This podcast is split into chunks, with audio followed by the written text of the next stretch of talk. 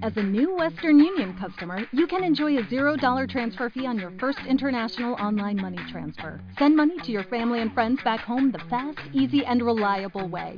Visit westernunion.com or download our app today to get started, and your first transfer fee is on us. FX gains apply, not available for credit cards and transfers to Cuba. Services offered by Western Union Financial Services Inc. and MLS 906983 or Western Union International Services LLC and MLS 906985. 14. Se casaron tres semanas más tarde, el último domingo de enero. Las ráfagas de viento limpiaban el polvo del campanario de la iglesia de St. James, que sobresalía en el cielo gris del centro del elegante distrito de Mayfair. Dentro, la pequeña Annie Perkins, de la escuela de Yardley, esparcía pétalos antes de que Miranda acudiese al altar del brazo del duque de Auxcliffe, que se había ofrecido amablemente a hacer de padrino. Detrás de ellos iba Lizzie Carlisle, que llevaba la larga cola del vestido de Miranda. Había elegido a su encantadora amiga como dama de honor. Miranda sujetó su ramo de rosas blancas, rojas y rosas un tanto nerviosa mientras pasaba por delante de los periodistas de sociedad, que garabateaban notas frenéticamente al fondo de la iglesia. Su compromiso con Damián había despertado mucho interés, sobre todo después de que todo el mundo se enterase de que habían sido atacados por unos bandidos que se habían atrevido a instalarse en Bailey House en ausencia de su dueño. Una vez más, Damián había sido aclamado como un héroe por su valor.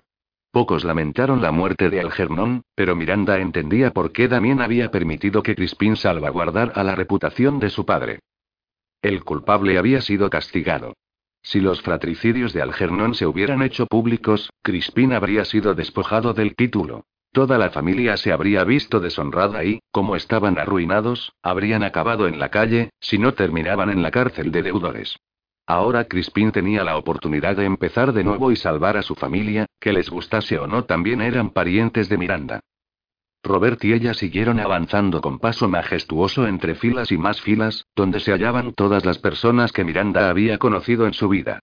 Todos los miembros de la familia Knight se hallaban presentes, salvo, claro está, la oveja negra de la familia, Lord Jack. Le hacía mucha ilusión que le hubieran pedido que llamara a la duquesa y a Lady Lucien por sus respectivos nombres, ahora que iban a ser su familia. Vio a Sally y a Jane, de la escuela de Yardley, y a las amables damas de la caridad que las habían acogido. Al teniente coronel Machut, al capitán Sutherland y a todos los elegantes oficiales del regimiento 136. Al robusto Jekin, al delgaducho Nigel Stanope y a media docena de sus antiguos pretendientes, que parecían abatidos. A Lord Griffith y a su tímido hijo. Y por último, pasó por delante de Crispin, de su madre y sus hermanas. Lanzó a su primo una cariñosa mirada mientras avanzaba. No sabía lo que habría sido de ella si él no hubiera intervenido aquella horrible mañana. Todavía se estremecía al pensar en su malvado tío, pero apartó de su mente el recuerdo de aquel hombre y centró la vista y todos sus pensamientos en Damien, que la esperaba en el altar, imponente con sus condecoraciones. Lucien, su padrino, estaba a su lado vestido con un espléndido chaqueris. Toda la ceremonia le resultó confusa. Su corazón latía a toda velocidad, y cuando Damien trató de ponerle el anillo en el dedo, le temblaba mucho la mano. Tuvo que intentarlo varias veces, y le susurró que no se moviera. Ella se echó a reír delante de todo el mundo, pero rápidamente se reprimió. El pastor los declaró marido y mujer, y Miranda se volvió hacia su esposo sintiendo que de su corazón brotaba un torrente de felicidad tan grande que pensó que iba a reventar. Lady Winterley murmuró él, mirándola profundamente a los ojos al tiempo que la estrechaba entre sus brazos. Toda la iglesia prorrumpió en un aplauso atronador cuando Damien la besó. Con su osadía habitual, Miranda le rodeó el cuello con los brazos y le devolvió el beso apasionadamente, sin importarle que todo el mundo estuviera mirando. Él dejó de besarla y se rió de su ardor. Salieron de la iglesia entre más aplausos, mientras Miranda se sujetaba la voluminosa falda blanca. Una vez fuera, los oficiales del regimiento de Damien se colocaron en dos filas y formaron un túnel de reluciente metal cruzando sus espadas en alto. Damien y ella pasaron por debajo rápidamente mientras las campanas de la iglesia repicaban alegremente. Subieron al carruaje adornado con cintas y tirado por cuatro caballos blancos con penachos en las cabezas, y antes siquiera de que la puerta del coche se hubiera cerrado ya estaban abrazados. La celebración en Knight House duró todo el día. Bell había contratado a unos chefs franceses para la ocasión. Aquellos artistas elaboraron una descomunal tarta nupcial para ofrecer a la multitud que entraba y salía para transmitir sus buenos deseos. A las 7, la casa se vació y solo les dio tiempo a cambiarse de ropa y tomarse un breve descanso antes de la cena, un acto más selecto que duró hasta bien entrada la noche. Después Damien y Miranda pasaron su noche de bodas en una lujosa suite del distinguido Hotel Pulteney, en Piccadilly, pues la elegante residencia urbana que habían alquilado todavía no estaba lista. Permanecieron el uno frente al otro mirándose a los ojos. Miranda le acarició el pelo suavemente mientras Damien trazaba círculos con la punta del dedo alrededor de la hermosa marca que ella tenía en la cadera izquierda. Lady Winterley susurró él, con una sonrisa levemente desconcertada. Me encanta cómo lo dices, dijo ella suavemente, arrimándose a él. Te quiero. Yo también te quiero. No puedo creer que vaya a pasar el resto de mi vida contigo, mi esplendorosa Miranda. Mi devoto Damien dijo ella en tono de mofa, abrazándolo. Sí, lo soy. Deslizó los brazos alrededor de su cintura y la hizo colocarse encima de él. Bésame, esposa dijo. Ella lo hizo y no tardó en notar la evidencia de la reacción de Damien. Vaya, alguien se está despertando, murmuró, con un pícara sonsonete. Estás hecha una provocadora. Creo que me va a gustar estar casado contigo.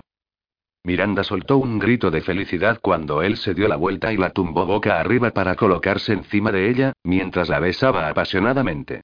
Ella deslizó las manos por su piel sedosa. ¿Sabes que te adoro? susurró Damien, deteniéndose para mirarla a los ojos. Ardiendo de deseo por él, Miranda lo atrajo hacia sí para besarlo. Demuéstramelo. MMM dijo él, mientras le besaba el cuello, el pecho y el vientre, descendiendo por su cuerpo encendido y tembloroso. Con una mano en el cabello de Damien y la otra aferrada a la sábana de satén que tenía debajo, Miranda cerró los ojos y arqueó la espalda con deleite cuando él le separó los muslos y la lamió dándole un beso lento e intenso. Oh, qué hombre, pensó, jadeando de placer. A continuación su dulce y travieso marido procedió a redefinir las palabras felicidad conyugal. Durante todo el mes de febrero y hasta entrado marzo, Bailey House estuvo invadida por un ejército de carpinteros, albañiles, yeseros, pintores, vidrieros, ebanistas y jardineros, con el gran y solicitadísimo arquitecto Mateo Millard como general al mando. Puesto que fue el dinero de Miranda el que permitió que el lugar resucitara, le correspondió a ella rebautizar la propiedad. La llamó Winterhaven. El río crecía alrededor de la propiedad a medida que se derretía con el sol primaveral. Ella y Damien solían hacer excursiones desde su elegante residencia urbana en Mayfair al campo de Berkshire para seguir los progresos de los trabajadores. Cuando estuvo lista una suite en el ala este, pudieron quedarse un par de días seguidos. Los labradores de Damien arreglaron los tejados, y una legión de nuevos jornaleros que había contratado removieron la tierra para poder plantar. El olor a tierra fresca y cultivo se percibía en la suave brisa que soplaba por el huerto de almendros del cerro, esparciendo pétalos en el aire como si fueran una suave nieve. Aquel era el lugar preferido de Miranda. El establo estuvo acondicionado mucho antes que la casa. También empezó a comprar yeguas para el harén de Zeus, como Miranda lo llamaba irónicamente. Los potros se engendrarían en otoño, y las yeguas darían a luz en la primavera del año siguiente. Mientras tanto, en Londres, Jacinda y Litsi estaban terminando su último trimestre en la Academia para Jóvenes Damas de la señora Holly comenzaban a prepararse para hacer su entrada en sociedad a finales de abril. Miranda utilizó una parte de su herencia para mandar a Amy, Sally y Jane al mismo internado de Islington donde las dos chicas estaban terminando su educación. Entretanto, Bell entró en su fase de reclusión para hacer frente al último periodo de embarazo, previsto para mayo, mientras el pobre Robert se preocupaba cada vez más al ver que ella engordaba sin cesar. Lucien y Alice anunciaron que ellos también vivirían el feliz acontecimiento en septiembre. El pequeño Harry cumplió cuatro años. Día a día, los tormentosos recuerdos de Damien se iban desvaneciendo como los colores de un viejo banderín de guerra. Pero de repente, un día, recibieron una noticia que Miranda jamás podría haber previsto. Una noticia que recorrió toda Inglaterra como un toque de difuntos. A mediados de marzo la noticia llegó a Winterhaven. Había ocurrido lo impensable. También estaba inspeccionando el trabajo de los carpinteros en la escalera reparada cuando oyó unos gritos procedentes del exterior. Hizo un gesto de aprobación con la cabeza y les dijo a los carpinteros que continuaran así. Acto seguido salió al pórtico, donde vio a Sutherland y a Machu cabalgando a toda velocidad por el camino embarrado de la entrada. Pasaron por delante de los jardines Ross, que estaban plantando plátanos que bordearían el camino. Al cabo de unos años, los árboles adultos tendrían un aspecto imponente. Una sonrisa de placer cruzó su rostro ante la perspectiva de mostrar las mejoras de su casa a sus amigos. Miranda y él habían pasado la última semana en Winterhaven y estaban encantados con los progresos que se estaban llevando a cabo en toda la propiedad. Los oficiales uniformados bajaron de sus caballos de un salto y corrieron hacia él. Winterley. No estáis en la ciudad, muchachos. No hace falta que os deis tanta prisa, dijo él alargando las palabras, y se apoyó contra una columna con una sonrisa. Bienvenidos a mi pequeño paraíso. Ellos se miraron con seriedad. ¿Qué pasa? Preguntó, frunciendo el ceño. Tu Interley, Napoleón ha escapado de Elba, dijo Sutherland, con inquietud. ¿No se ha enterado? Se dirige hacia París. Está reuniendo a una multitud de seguidores por el camino. El rey Luis está preparándose para huir. Santo Dios, exclamó él, apartándose de la columna al tiempo que se le revolvía el estómago. Wellington está regresando del Congreso de Viena, dijo Machut. Va a necesitar a todos los oficiales con experiencia. Sí, intervino Sutherland. Docenas de ellos fueron enviados hace semanas a Norteamérica y a la India para dirigir las tropas. Necesitamos a todo aquel que esté disponible para ir a Bélgica. ¿Se da cuenta de lo que eso significa? Sutherland le dio un golpe a Damien en el pecho en una muestra de entusiasmo fraternal. Vamos a volver a la guerra. Él se los quedó mirando conmocionado. ¿Volverá a Londres con nosotros y nos ayudará a preparar al regimiento? preguntó Machut. A Damien le daba vueltas la cabeza. Su respuesta brotó de sus labios bruscamente. No. Los dos hombres se quedaron paralizados y lo miraron con incredulidad. No. Repitió, mientras la ira encendía su rostro. Su corazón latía con fuerza. Mirad a vuestro alrededor. Mirad esta casa. Mirad allí. Señaló a Miranda, que se hallaba en el cerro, a varios cientos de metros de distancia, paseando por el huerto florido. Ahora tengo una nueva vida, dijo, en tono trémulo y apasionado. Estoy casado. Ella podría estar embarazada. Tengo que pensar en mis arrendatarios. Tengo responsabilidades. Claro, milord murmuró Machut, visiblemente sorprendido. Agachó la cabeza. Sutherland miró de reojo al escocés y cambió el peso de una pierna a la otra. Bueno, entonces, coronel, ¿qué les decimos a los hombres? ¿Y yo cómo voy a saberlo? replicó Damien. Son sus hombres. Usted es el coronel. Ya no. Ya he derramado bastante sangre por el ejército de su majestad. Pregúntaselo a Machut. Él es el siguiente en el rango. Que Wellington lo ascienda. Sutherland lanzó una mirada al corpulento escocés. Está bien. Machuk se ruborizó ligeramente y evitó mirar a Damien a los ojos, como si se avergonzase de su respuesta egoísta e impropia de un militar. Se aclaró la garganta y miró al capitán. En ese caso debemos volver a la ciudad. Hay mucho que hacer. Sutherland sintió con la cabeza y a continuación saludó a Damien por costumbre, pero Machu no le dedicó tal cortesía y se limitó a lanzarle a la cara una mirada cautelosa de perplejidad y reproche que hirió profundamente a Damien. Maldita sea, pensó. Esto no puede estar pasando. Sus hombres se giraron y regresaron lentamente, un tanto aturdidos, junto a sus caballos, como si no supieran por dónde empezar sin que él les dijera lo que tenían que hacer. Él cerró los ojos, sintiendo que todo su radiante y feliz futuro se alejaba de él en un abrir y cerrar de ojos. Napoleón estaba de camino. Si el emperador retomaba el poder en Francia, todo por lo que habían luchado, todo por lo que tantos amigos suyos habían dado la vida, habría sido en vano. Maldita sea, no estarán contentos hasta que no muera, dijo entre dientes, y acto seguido gritó. Esperad. Ellos se giraron. Señor, también les lanzó una mirada colérica como si ellos tuvieran la culpa de todo. Esperadme en la ciudad. Reunid a nuestros sargentos y mirad a quién podéis reclutar. Espero que esta vez acabemos con este asunto como es debido. Unas sonrisas efusivas y cómplices se dibujaron en los rostros de los oficiales. Sí, coronel. Dijeron al unísono. Machuk se subió al caballo de un salto y le dedicó un enérgico saludo. Será como en los viejos tiempos, tu Interley. Espero que no contestó él, cruzándose de brazos, pero ya notaba el martilleo del pulso, preparándolo para la batalla. Miró la casa medio reconstruida a su espalda y luego oteó los campos, listos para la siembra. No, no podía quedarse allí cuando su país lo necesitaba. Dirigió la vista hacia el huerto de almendros, entre cuyos árboles paseaba Miranda, rodeada de nubes de pétalos blancos esparcidos que se le quedaban prendidos en el pelo moreno. Contempló cómo sostenía su bufanda de cachemira por encima de la cabeza, dejando que el viento jugara con ella como una cometa. Expiró lenta y silenciosamente. Entonces fue a decírselo. Miranda vio que Damián caminaba en dirección a ella a través de la hierba húmeda y cenagosa y se dirigió hacia la cima del cerro para esperarlo. El viento le azotaba la falda, el pelo y la bufanda, pero el sol calentaba. La luz de la tarde caía en un ángulo cerrado. El cielo que se extendía tras él tenía el color de sus ojos. Las nubes altas y amontonadas se hallaban recubiertas de un tono plateado y atravesadas por rayos de luz. ¿Podemos poner el salón aquí fuera? gritó Miranda alegremente, señalando en dirección a los árboles. No se me ocurre un sitio mejor para recibir a nuestras visitas. Él le dirigió una sonrisa, y cuando los rayos de sol iluminaron su rostro, su tez brilló con un vivo matiz bronceado. El viento soplaba con furia por su sedoso pelo moreno. Iba vestido con rústica sencillez.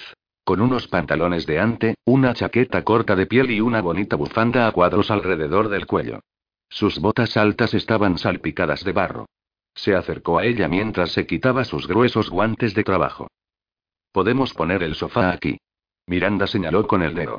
Y la mesa, aquí y colgar dos hamacas de esas ramas en lugar de colocar unas aburridas sillas. ¿Qué te parece? ¿Dónde está tu chaqueta? No tengo frío. Tengo una constitución fuerte, dijo ella, alardeando. Su sonrisa desapareció al ver la mirada de preocupación de los ojos grises de Damián. ¿Qué pasa, cariño? Se acercó a él y le tocó los antebrazos con dulzura, alzando la vista hacia su rostro. Él se metió los guantes en los bolsillos de la chaqueta, tomó la mano de Miranda entre las suyas y se detuvo a quitarle un pétalo del pelo.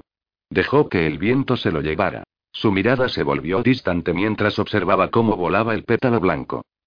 Miranda le tocó el pecho. ¿También? Él alzó la barbilla, evitando su mirada en todo momento.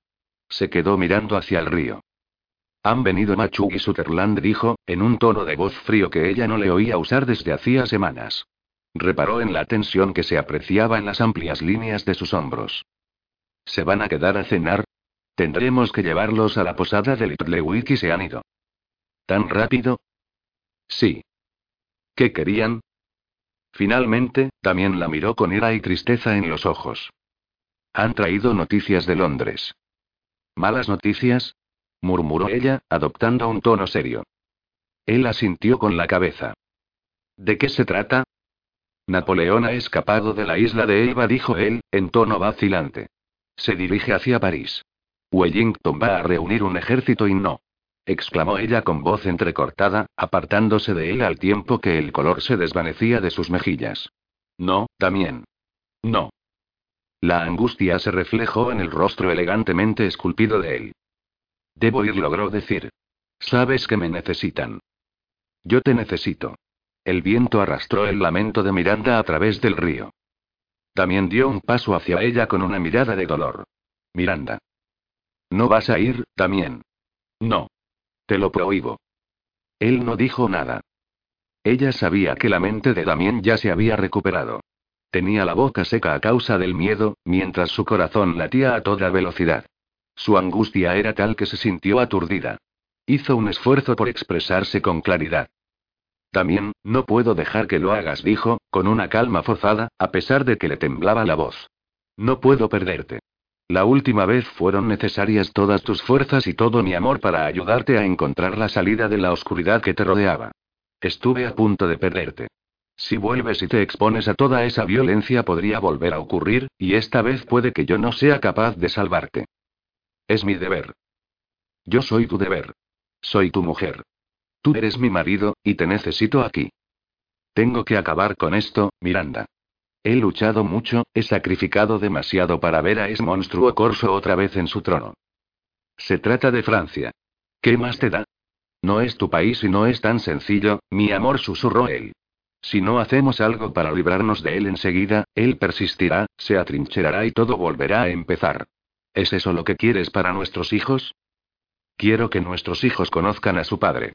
Miranda se giró rápidamente y huyó de él, incapaz de oír una palabra más. Corrió hasta la orilla del río, llorando y cegada por las lágrimas. Se agachó junto a los juncos y se quedó mirando el agua que corría, sintiéndose traicionada y aterrada. Iba a dejarla. Era lo único que sabía. También se acercó a ella por detrás con paso vacilante. Miranda, sé fuerte. ¿Por qué? gritó. ¿Por qué tengo que ser fuerte cuando el hombre con el que me he casado hace menos de dos meses me va a abandonar? No te voy a abandonar, susurró él, con una expresión de impotencia. Entonces quédate. Miranda se volvió hacia él de rodillas, mientras las lágrimas caían por su cara. Prométeme que te quedarás pase lo que pase. Eso fue lo que juraste, ¿no? Por fin te estás curando, también. Fíjate en la vida que estamos construyendo aquí. ¿Y tus caballos? ¿Y nuestros hijos? ¿Y nuestra familia? ¿No significan nada para ti? Él tragó saliva.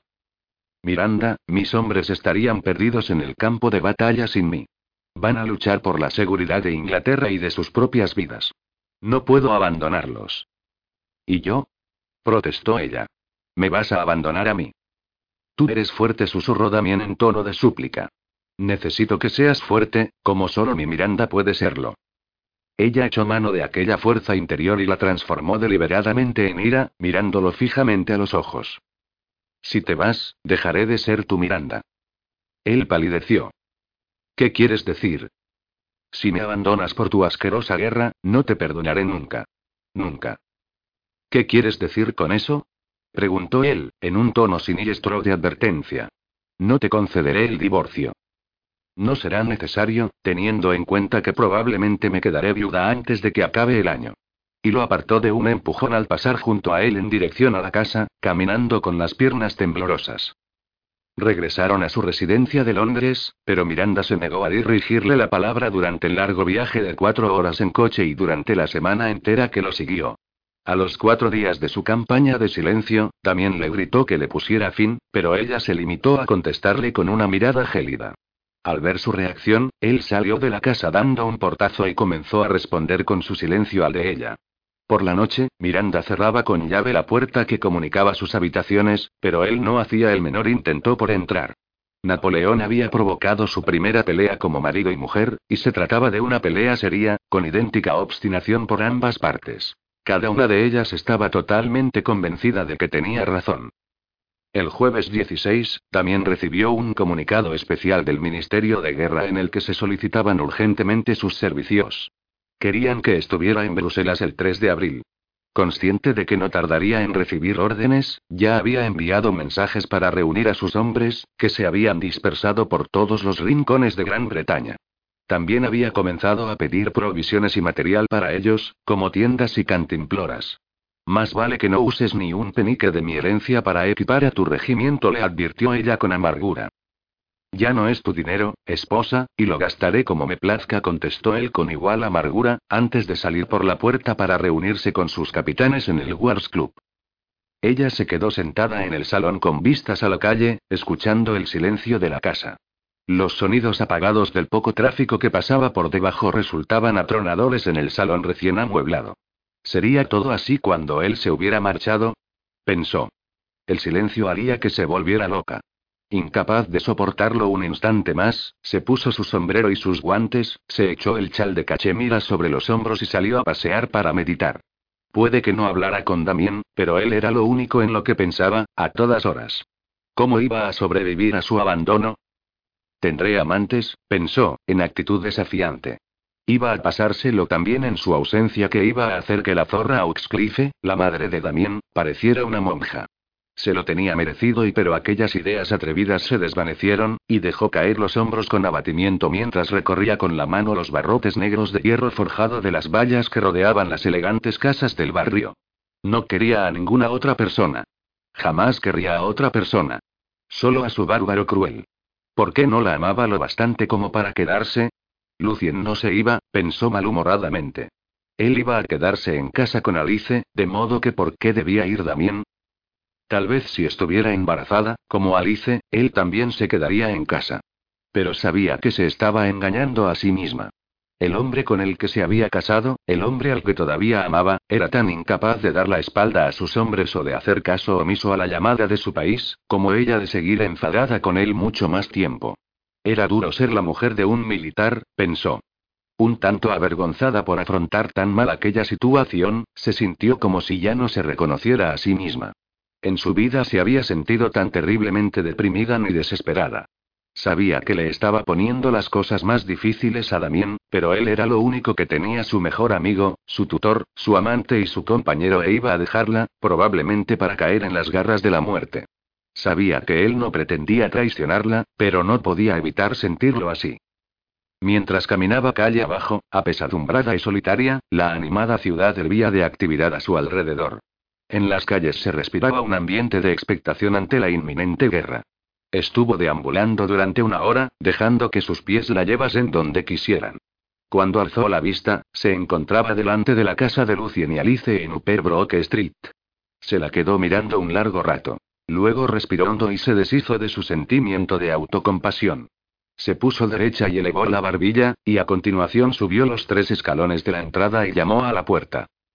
Para su sorpresa, en lugar del mayordomo fue Lucien quien respondió. Vaya, Lady Winterley dijo, arqueando las cejas con cara de sorpresa. Pasa. Ella entró nerviosamente en el vestíbulo. ¿Dónde está tu carruaje? He venido andando. ¿Sin la cayó ni doncella? Ella le lanzó una mirada de advertencia. Supongo que las riñas domésticas siguen siendo acaloradas, comentó él, reparando en la expresión triste e introspectiva de Miranda mientras cerraba la puerta tras ella. Al volverse hacia Lucien, Miranda se vio reflejada fugazmente en el espejo del vestíbulo. Ya no era una niña pobre y desamparada sin hogar, sino una condesa elegantemente vestida, una mujer con dignidad y posición que tenía un deber hacia su marido, al igual que él tenía un deber hacia el rey. Miró a Lucien directamente a los ojos. Necesito un favor, dijo. Dime qué necesito llevar para ir a la guerra. Una sonrisa efusiva se dibujó lentamente en el rostro de Lucien. ¿Acaso has decidido seguir al ejército? Ella asintió con la cabeza de forma breve y airada, y se sacudió el pelo. Ese canalla me deja pocas opciones. Brava, Lady Winterley. Brava, bella murmuró él, cruzando el vestíbulo para darle un abrazo fraternal. Sigo odiándole por ello, murmuró ella, y se sorbió la nariz, aunque le agradeció su afecto. Él se rió cariñosamente. Sabía que vendrías. Alguien tiene que cuidar de él. No le digas que he decidido irlo, advirtió Miranda, y sus ojos se llenaron de lágrimas por un instante al apartarse y mirarlo. No lo permitirá si se entera con antelación. Lucien le estrechó los hombros enérgicamente. Descuida, hermana. Sé guardar un secreto. Vamos a ver. Pensemos en qué vas a necesitar y... Los días pasaron entre frenéticos preparativos, pero Miranda no le dio a Damien la menor señal de que había decidido marcharse con él por miedo a que si su marido se enteraba, dijera que era demasiado peligroso y le prohibiera ir. Mientras tanto, siguiendo el consejo de Lucien, estaba acumulando provisiones para ella, adquiriendo la ropa apropiada, poniendo su documentación en regla y solucionando sus asuntos. Montaba a su yegua, Fanti, durante largas horas en el parque con el fin de mejorar su práctica ecuestre. Se compró un par de pistolas de duelo para protegerse. Contrató a una criada que había seguido al ejército antes de hacer de sirvienta. Y se despidió en privado de las mujeres de la familia Knig, que recibieron su decisión con una mezcla de asombro y temor. Por fin, amaneció el lunes, 27 de marzo. El día que Damien tenía que partir en dirección al puerto de Ramsgate para atravesar el canal con destino a Ostende. Miranda se levantó a las tres y media de la mañana para asegurarse de que estaba despierta y lista para marcharse antes de que él pudiese siquiera protestar. Demasiado nerviosa para desayunar, hizo sacar el carruaje en medio de la oscuridad previa al alba. A la luz de la lámpara, supervisó cómo los mozos de cuadra cargaban su equipaje en el vehículo. De pronto oyó que Damien la llamaba a gritos dentro de la casa. Miranda. Miranda. Maldita sea, ¿dónde se ha metido esa mujer? De repente apareció en la puerta. Miranda. Ella se puso rígida al oír su grito de desconcierto y se giró lentamente, preparada para desafiarlo. Sí, milord. Él se quedó un tanto sorprendido al encontrarla levantada y vestida. Echó un vistazo al carruaje con recelo. ¿Qué estás haciendo? No es asunto tuyo. Estabas intentando escapar a Winterhaven antes de que yo me levantara, la acusó él, con dolor. No, te equivocas. ¿De verdad crees que sería capaz de irme sin decirte adiós? preguntó ella, a modo de reproche. También la miró fijamente. ¿A dónde vas, entonces? Ella puso los brazos en jarras y levantó la barbilla. A Bruselas. Contigo contestó, con los ojos resplandecientes, retándolo a que se lo prohibiera. Él se quedó boquiabierto. ¿Conmigo? Sí, señor, y si tienes algo en contra, dilo abiertamente. Le dio la espalda y siguió metiendo prisa a los mozos para que hiciesen su tarea. Pasado un largo rato, todavía sin haber oído que su marido emitiera un sonido, se arriesgó a lanzar una mirada por encima del hombro. También seguía en la puerta, con un aspecto totalmente derrotado. ¿Hay algún problema? preguntó Miranda, altiva. Él cerró la boca apretando la mandíbula. No. Bien. De acuerdo, dijo él para sí. Y moviendo la cabeza como para dejar claro aquel punto, entró de nuevo en la casa y cerró la puerta. Miranda se quedó mirando la puerta cerrada, sorprendida de que él no hubiera iniciado una discusión. Ni siquiera había opuesto resistencia. Pensó, con el corazón exultante al darse cuenta de que se había salido con la suya. Iba a ir a Europa. Iba a permanecer a su lado. La primera batalla estaba ganada. Partieron de Londres cuando salió el sol. También y ella, su doncella, el criado de él, uno de sus edecanes del regimiento, y dos mozos de cuadra montados a lomos de los caballos Funky y un vallo castrado grande y fuerte que también había comprado en Newmarket. Robert, Lucien y Alec los acompañaron hasta Ramsgate para despedirse de ellos. Los hermanos charlaron cordialmente a lo largo del camino, pero también y Miranda siguieron lanzándose miradas furtivas el uno al otro. Ella no sabía qué estaba pensando él. En cualquier caso, estaba demasiado ocupada tratando de ocultar su nerviosismo. Tras varias horas de viaje llegaron al puerto, desde el que partían numerosos barcos que transportaban a miembros del ejército hacia Europa. Se apresuraron hacia el muelle para embarcar en la balandra en la que Damien había reservado pasaje. El capitán lo acompañó a bordo para asegurarse de que el paquebote era lo bastante grande para el grupo. La embarcación tenía aspecto de hallarse en condiciones de navegar y la tripulación parecía muy competente, pero Miranda palideció cuando su marido volvió y le dijo que el viaje a Ostende duraría 24 horas. El capitán estaba ansioso por zarpar, pues los vientos eran favorables. Después de cargar los caballos y el equipaje en el barco, apenas quedaba espacio para ellos, sus cinco criados y el joven y entusiasta edecán de Damien. Mientras él supervisaba cómo los caballos subían por la pasarela, Miranda se quedó en tierra firme y abrazó con ansiedad a sus cuñados. No había estado en un barco desde el día que sus padres se habían ahogado y le aterraba lo que el amor la había empujado a hacer.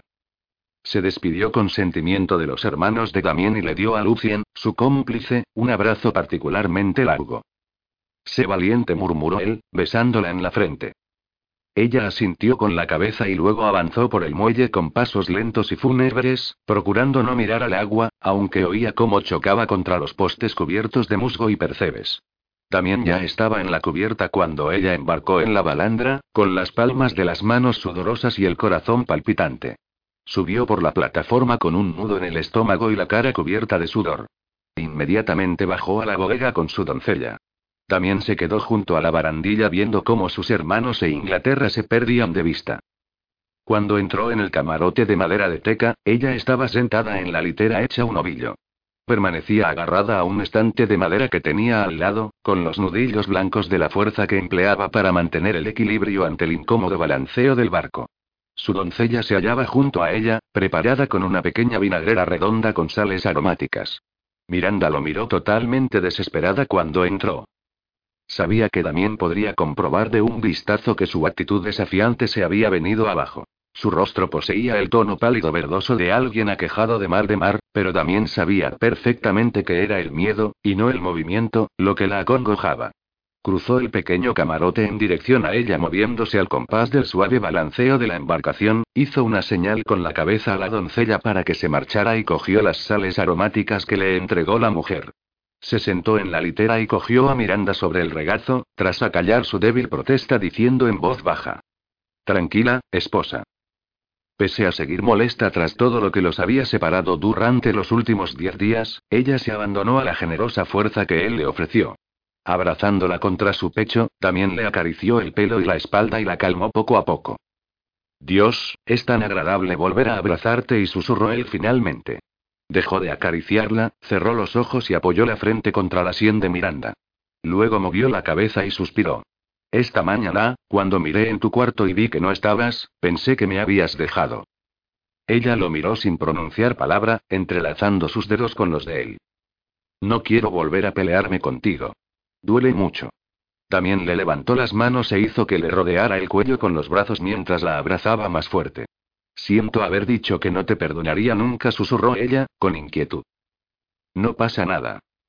Sí que pasa y Miranda, te quiero, y sé que tú me quieres a mí.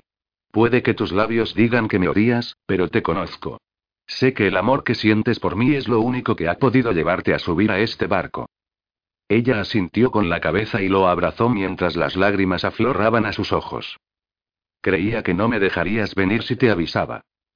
Probablemente convino él, asintiendo con la cabeza. Siempre estoy a tiempo de mandarte a casa si el enfrentamiento se vuelve demasiado peligroso. Haré lo que digas, pero no podría soportar que me dejaras atrás. Me volvería loca sin ti, también. Lucien me ha ayudado a prepararlo todo. Me lo imaginaba, dijo él irónicamente. ¿No te das cuenta? De esta forma, si te pasa algo y si resultas herido y yo estaré allí para cuidar de ti. Y pase lo que pase, no dejaré que vuelvas a perderte en la oscuridad. Eso es imposible que pase contigo a mi lado.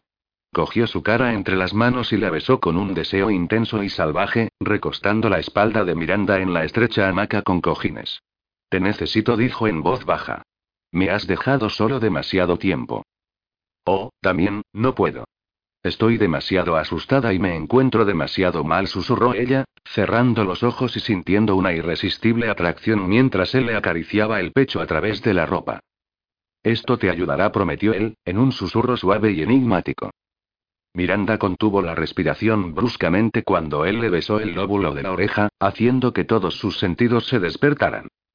No debemos hacerlo. Nos oirá toda la tripulación. No, no haremos ningún ruido, dijo él en voz queda, sujetando lentamente sus muñecas por encima de la hamaca. Si vas a ingresar en el ejército, creo que es mejor que aprendas cuáles son tus obligaciones, susurró él. Oh, eres un hombre muy malo, murmuró ella, sintiendo inmediatamente la respuesta de su cuerpo en forma de una oleada húmeda de calor. ¿Cuántas veces crees que puedo hacerte llegar al orgasmo antes de que desembarquemos en Ostende? En 24 horas, Preguntó ella con voz jadeante, mientras él le metía la mano debajo de la falda y la cautivaba con sus caricias lentas e insistentes. También no llegó a contestar la pregunta, pues su boca se juntó con la de Miranda con una ansia arrebatadora. Su fogosidad la puso al rojo vivo e hizo que su miedo desapareciera con el deseo por él. Notó que él se desabrochaba los pantalones con brusca rapidez. Y de repente estaba dentro de ella, enorme y palpitante, introduciendo su miembro hasta el fondo. También le gimió en la oreja. Ella tembló extasiada debajo de él. La tomó bruscamente. Como a él le gustaba, reclamándola de nuevo. Ella devoró los besos apasionados que él le daba y se abandonó completamente. Un vigor primario impulsaba cada una de las embestidas de Damien mientras la hacía disfrutar sin descanso, para que no olvidara a quién pertenecía.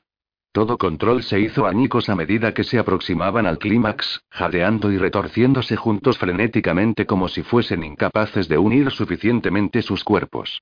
Ella rodeó sus caderas lisas con las piernas. Él le agarró las nalgas y la aturdió con un placer salvaje y prohibido al introducirle profundamente la punta del dedo en la hendidura entre las nalgas. Le mordió el lóbulo de la oreja sin hacerle daño y le ordenó que llegara al orgasmo en un susurro áspero. Ella cedió, incapaz de resistir más. Una oleada de alivio recorrió su cuerpo de forma tan absoluta y abrumadora que no fue consciente de los gritos de placer que brotaron de sus labios y se elevaron hasta resultar audibles para toda la tripulación, resonando a través de las aguas plácidas del canal. En aquel momento todo su universo se hallaba en aquel placer y aquella pasión cegadora, y en el mismo centro se encontraba su feroz guerrero.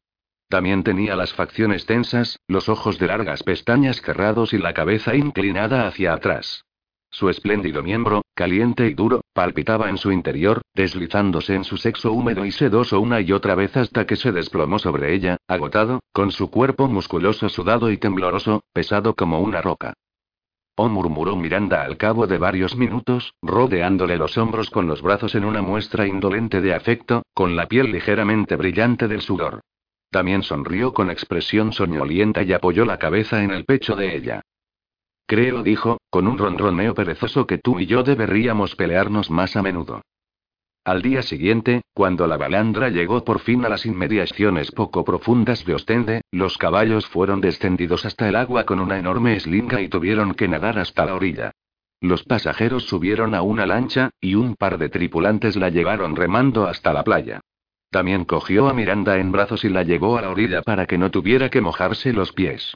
El terreno era muy llano en todas direcciones. A Miranda el fuerte le pareció un lugar bastante aburrido y gris. Olía demasiado a caballo, pues las playas eran muy útiles para el desembarco de la caballería. No se detuvieron mucho, sino que cargaron su equipaje en unas mulas que el edecán de Damien encontró para ellos en la ciudad, montaron en sus caballos y partieron sobre la magnífica carretera asfaltada que avanzaba a lo largo del canal para realizar el trayecto de dos horas. El paisaje raso y acuoso era tan llano que podían ver los molinos de viento y los campanarios de las iglesias a 15 kilómetros de distancia. Cuando llegaron a la pulcra y pintoresca ciudad, cenaron temprano en el hotel de Comerce. El conserje les dijo que se tardaba aproximadamente siete horas en viajar a caballo a Ghent, a donde el rey Luis había llegado con su corte tras huir de París ante el regreso de Napoleón. Animados por la comida, siguieron adelante. Aunque hasta entonces Miranda no estaba disfrutando demasiado de su aventura, experimentó la emoción de comprobar la alta consideración de la que gozaba su marido en el ejército. Las tropas de infantería británicas que protegían aquella ciudad grande y hermosa prorrumpieron en vítores al reconocer a Damien cuando pasaba por delante de los centinelas. Una vez que se detuvo a saludarlos, le dijeron que muchos de sus amigos ya estaban allí. Prosiguieron su camino por la bonita y espaciosa ciudad, buscaron alojamiento en el elegante hotel de Flandre para pasar la noche y asistieron a la recepción formal que esa noche se concedía al rey.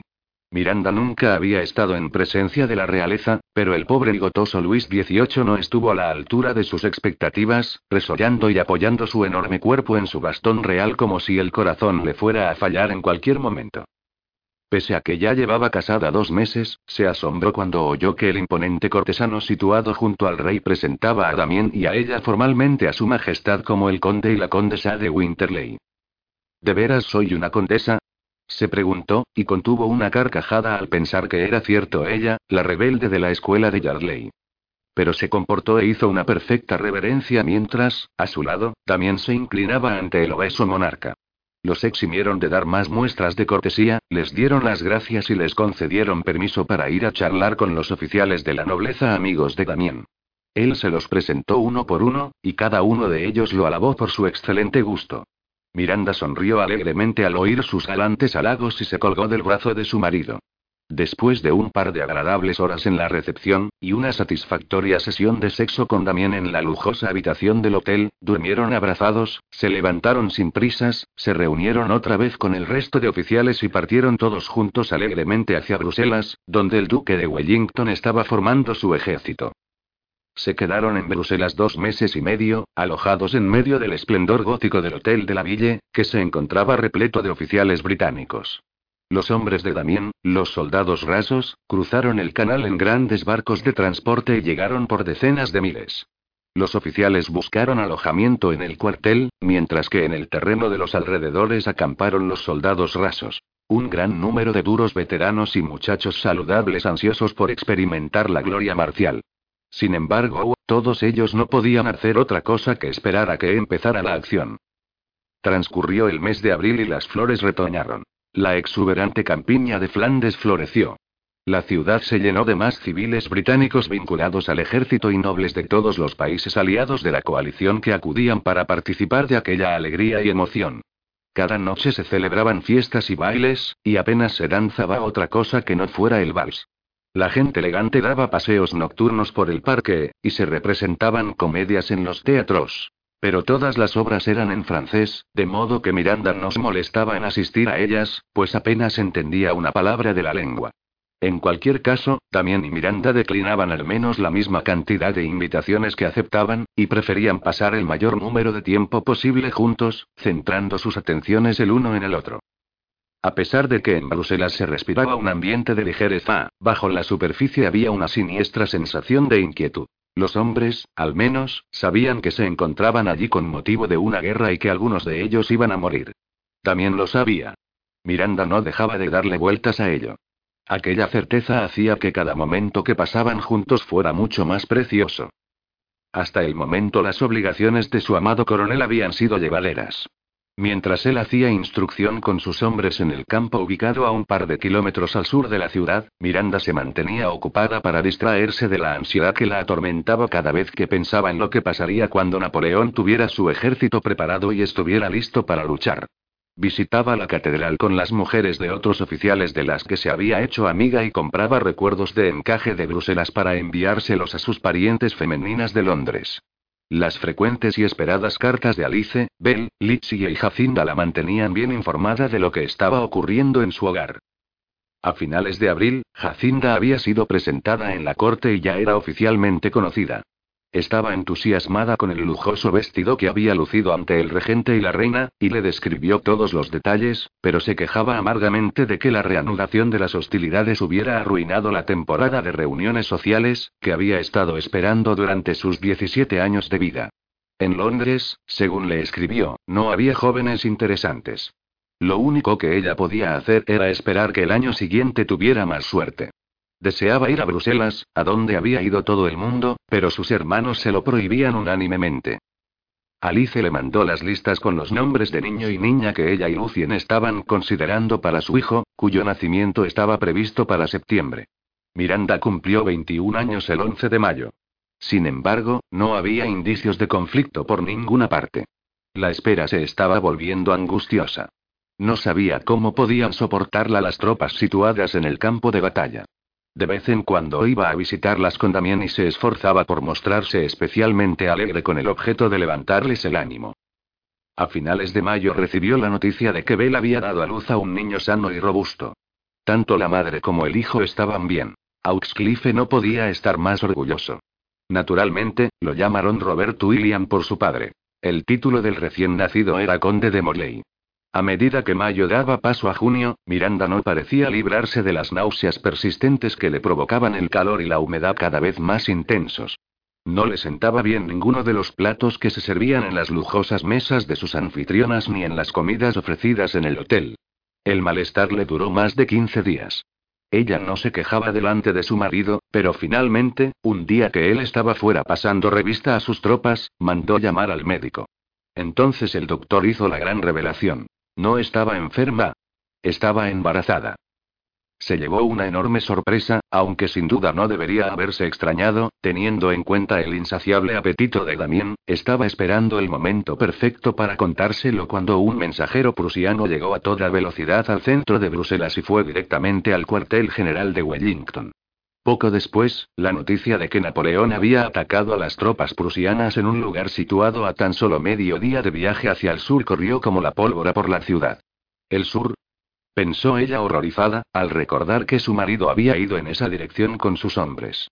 Mientras atravesaba el vestíbulo del majestuoso hotel, los oficiales a los que conocía intentaron tranquilizarla diciéndole que quizás se trataba de un asunto sin importancia, simplemente unas avanzadas que se disparaban entre ellas. Pero Wellington dio orden de que el ejército estuviera listo para marchar de inmediato. Miranda estaba fuera de sí de preocupación, esperando a que apareciera Damien.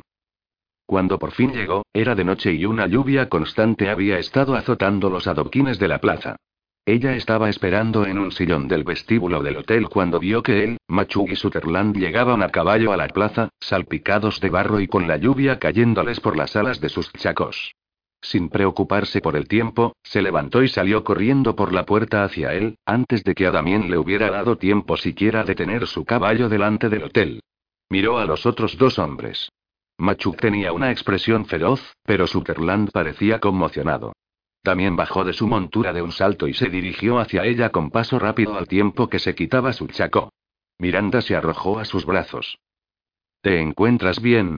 He estado tan preocupada y estabas cerca de donde ha pasado todo. Él no respondió y se limitó a abrazarla con fuerza un instante. La ropa de Miranda se manchó del agua y el barro de la de él, pero le daba igual. También tenía la piel caliente y su boca sabía a lluvia. Hemos visto cómo se retiraban. Napoleón ha hecho pedazos a los prusianos. Será mejor que sepas que va a ser una batalla larga, Miranda. No puedo quedarme. ¿No puedes pasar a cenar al menos? Él rechazó con un gesto su propuesta. No tengo tiempo. Su urgencia aumentó la alarma de Miranda. ¿Tienes todas tus provisiones? ¿Todo lo que necesitas?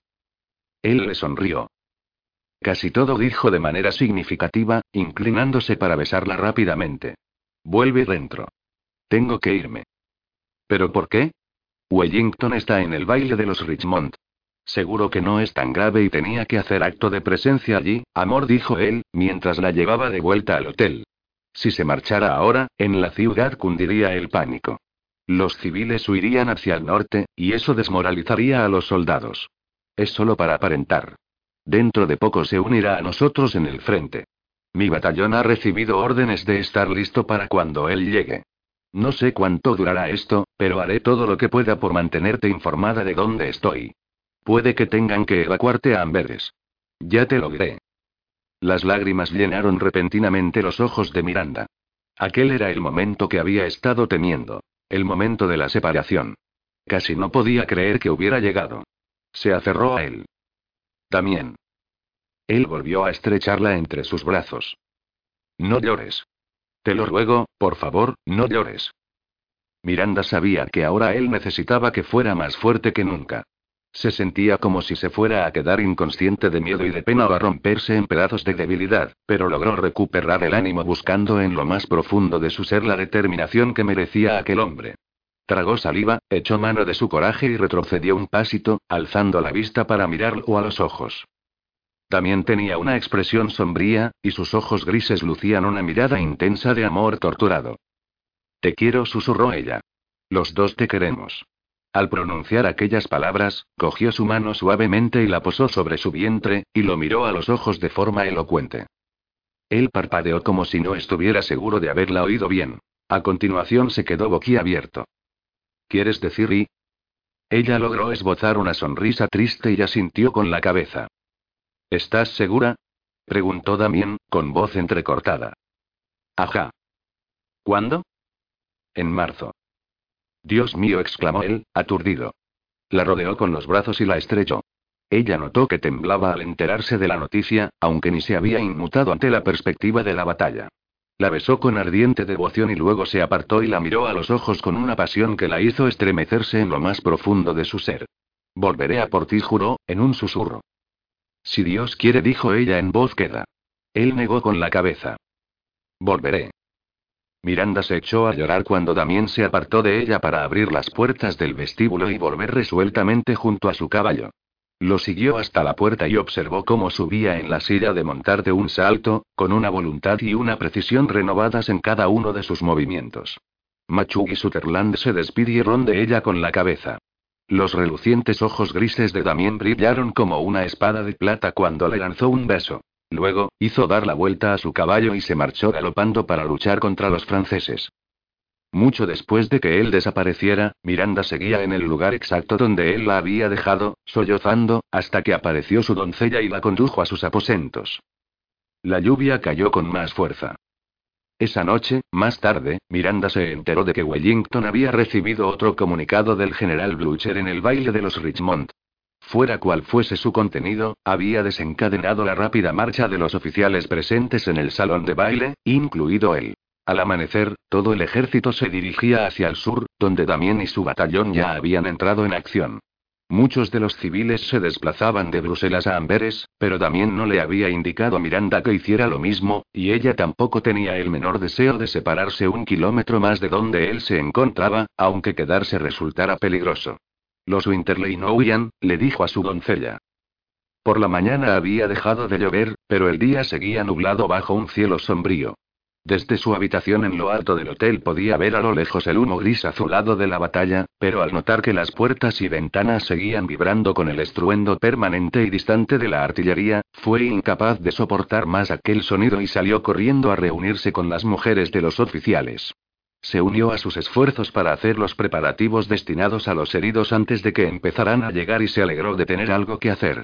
Durante su nerviosa conversación con las mujeres, se fijó en que el resto de esposas parecían creer que el amor protegería a sus maridos de todo daño. Miranda no pensaba lo mismo. Después de ver cómo sus padres se ahogaron, había aprendido que el amor no es lo suficientemente poderoso para mantener los barcos a flote cuando se hunden, y tampoco creía que fuese lo bastante poderoso para desviar las balas. De hecho, en su fuero interno, no se atrevía a esperar con demasiada confianza que volviera de ver a Damien vivo, a pesar de la galante promesa que le había hecho. Pero, el sábado por la noche, un mensajero le llevó una nota de él, y lloró de gratitud al leer que se encontraba a salvo. Besó el papel que había tenido su marido en la mano. En el mensaje le decía que habían luchado contra el general Ney en la batalla de Quatre Bras y que habían dado una buena paliza a los franceses, pero la guerra estaba lejos de haber terminado. Esa noche apenas durmió una hora y rezó más de lo que lo había hecho en sus 20 años de vida. Por favor, señor, deja que mi hijo conozca a su padre. No hagas que crezca huérfano como yo. El domingo, 18 de junio, fue a misa a la catedral, y el sacerdote trató de infundirles coraje mientras las grandes ventanas vibraban como el demonio que andaba allí fuera intentando encontrar una forma de entrar. Su doncella permanecía impasible como la gran esfinge de Egipto, pero Miranda estaba inquieta y tenía los nervios a flor de piel debido a la preocupación y el agotamiento. Por la noche las informaron de que se estaba produciendo una gran matanza en un lugar llamado Waterloo. Entonces comenzaron a llegar los heridos. Miranda salió a toda prisa a ver si podía ofrecer ayuda y a recoger toda la información que pudiera. Nadie parecía saber nada del regimiento 136. La caballería ha tenido mucha acción, le dijo un hombre con la cara vendada por un corte de sable. Puede que todos tengamos que trasladarnos a Amberes y Blucher no enviar refuerzos pronto. Se entregó por entero a ayudar a los cuerpos sangrientos y mutilados que llegaban a montones a la ciudad. Las casas de los ricos se convirtieron en hospitales. Miranda pasaba horas entre ellos, dándoles agua, ocultando el horror que le inspiraban sus espantosas heridas, cambiando las vendas cuando hacía falta, murmurándoles elogios por su valor mientras esperaban su turno con el cirujano. Pálida, temblorosa y pegajosa a causa del sudor y el miedo, se olvidaba de su cansancio y hacía todo lo posible por controlar los atormentadores pensamientos en torno a Damián. La noche avanzaba. Se enteró de que el regimiento de su marido había resistido heroicamente el avance de la Guardia Imperial de Napoleón y había logrado expulsarlos cerca del final del día, pero las bajas habían sido elevadas, según dijo alguien. Le entró pánico, pero lo combatió una y otra vez. Les pasaron nuevas listas de bajas, pero no se veía con el valor de mirarlas. Una a una, vio cómo las mujeres de los oficiales con las que había entablado amistad se venían abajo al recibir la noticia de la muerte de sus maridos o de las graves heridas que impedían su traslado desde el pueblecito de Waterloo, donde los médicos los atendían apresuradamente. Miranda se preparó con firmeza para recibir en cualquier momento la noticia que parecía inevitable. Iba a tener el niño, se dijo. Tendría que conformarse con él. Incluso las noticias de la gran victoria de Wellington apenas la emocionaron. Napoleón había sido capturado, pero ni siquiera aquello significaba algo para ella ya que todavía no había descubierto dónde estaba Damien. Mientras tanto, los heridos seguían llegando hasta desbordar la ciudad. Un joven soldado de caballería al que le dio agua le rogó que se quedara con él porque se estaba muriendo. Su fiel caballo había sido derribado con él encima, y el soldado había sido pisoteado en plena carga de la caballería. Luego un lancero francés le había perforado el pulmón. Miranda limpió el sudor al muchacho con un paño húmedo y le cantó en voz baja hasta que perdió la conciencia. Apenas se dio cuenta de que estaba llorando ante su incapacidad para salvarlo, para detener todo aquello. El joven murió delante de sus ojos. Entonces, Miranda oyó una voz suave, grave y cansada detrás de él. Milady. Se quedó paralizada. Le dio un vuelco el corazón. Se levantó rápidamente y se giró, sin apenas atreverse a respirar. También. Estaba manchado de pólvora y sangre. Le brillaban los ojos de agotamiento. Tenía un corte en la mejilla y llevaba el uniforme roto, pero estaba vivo y de una pieza delante de ella. Cuando Damien abrió los brazos para recibirla, ella se arrojó en ellos y le echó los brazos al cuello. Él la agarró fuerte, sosteniéndola con firmeza alrededor de la cintura. Miranda notó que le temblaba el cuerpo después del esfuerzo de las nueve horas de batalla y el viaje a galope hasta Bruselas a través de la oscuridad para reunirse con ella. Todo ha terminado, dijo él con esfuerzo, en un susurro entrecortado, acariciándole el pelo. Esta vez ha acabado para siempre. Te quiero, dijo ella una y otra vez, poniéndose de puntillas para besarle la cara magullada y manchada de sangre. Mientras la sujetaba por la cintura, también cerró los ojos y apoyó su frente en la de ella. Sutherland ha muerto. He dejado a Machug al mando del regimiento, o de lo que queda de él. No le ha hecho gracia que me fuera, pero le he dicho que te había hecho una promesa. Ocultó la cara entre el pelo de ella. Oh, Miranda, quiero ir a casa. Ella lo besó, mientras las lágrimas caían por sus mejillas y a su cabeza acudían fervientes oraciones de agradecimiento. Sí, cariño. Ven conmigo. Agarrándolo de la cintura, se colocó el brazo de Damien sobre los hombros y dejó que se apoyara en ella mientras salían de allí y se internaban lentamente en la noche estrellada. Epílogo. Marzo, 1816. Winterley. El largo y vigoroso chillido resonó desde una de las ventanas superiores de la mansión blanca y reluciente de Winterhaven, con su frontón triangular sobre cuatro columnas. Emitido con una terrible fuerza pulmonar, el grito de guerra femenino fue arrastrado por la brisa primaveral sobre los campos verdes y el tejado perfectamente reparado del caserío de los labradores, hasta la valla blanca donde se hallaba un extremadamente nervioso coronel Lord Winterley, con la boca seca, esperando, mientras sus hermanos fumaban con la serenidad mundana de quienes han pasado con anterioridad por semejante calvario. Su corazón palpitaba de miedo, de esperanza y preocupación, pero Robert y Lucien se limitaban a observar a los traviesos potros entre las yeguas que pastaban, comentando las excelencias de su raza. Tu Interley, maldito seas. Comenzó de nuevo el grito de mujer. Te voy a retorcer el cuello por esto. Él se quedó mirando la casa restaurada, repintada y redecorada, y luego se volvió hacia sus hermanos con inquietud. Debería ir con ella. No te lo recomiendo, dijo Robert sabiamente, mientras sus ojos marrones reían al ver el desconcierto de Damien. Ánimo, hombre. Lucien le dio una palmada en el hombro.